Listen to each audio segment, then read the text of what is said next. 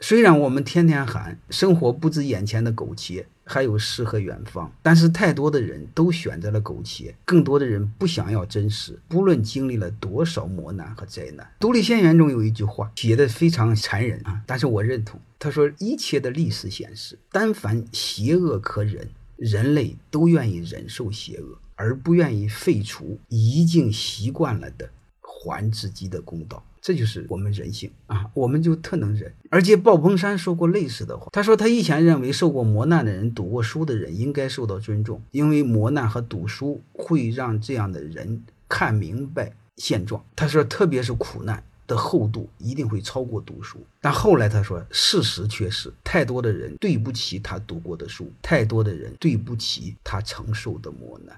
我们太多人都可以表现得很真诚。但是其实我们太多的人回避真实，因为那个里边包含太多的责任，而大多数人害怕责任，因为责任意味着风险。真实需要智慧，需要胆识，需要良知，需要风险。